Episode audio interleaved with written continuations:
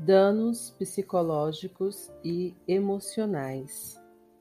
Uma área importante da fala que é considerada construtiva é a que ajuda a aliviar alguém do dano psicológico ou emocional causado por outras pessoas.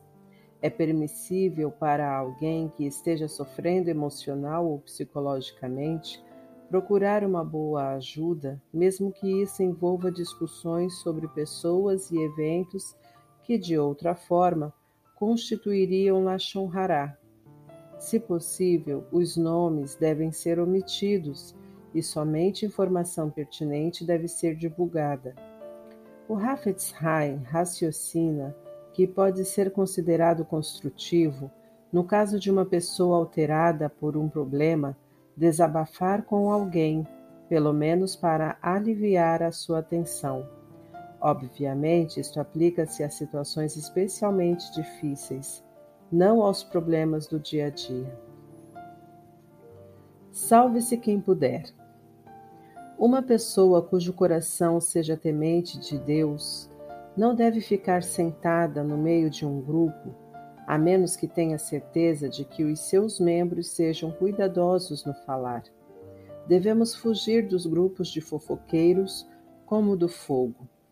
Por que iríamos ficar sentados entre pessoas que seremos obrigados a reprovar porque falam o que é proibido? E se ouvirmos as suas palavras e ficarmos em silêncio, nós também merecemos uma punição, uma punição nas palavras de Rabbeinu Yonah.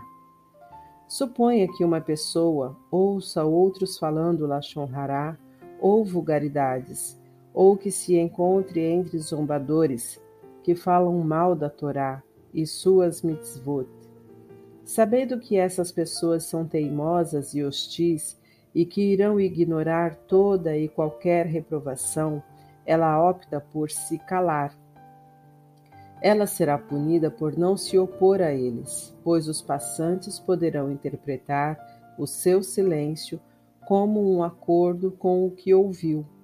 Portanto, é sua obrigação responder às suas palavras e opor-se a eles categoricamente, para demonstrar respeito pela Torá e as mitzvot que eles envergonharam, ou pelo indivíduo digno contra o qual eles falaram.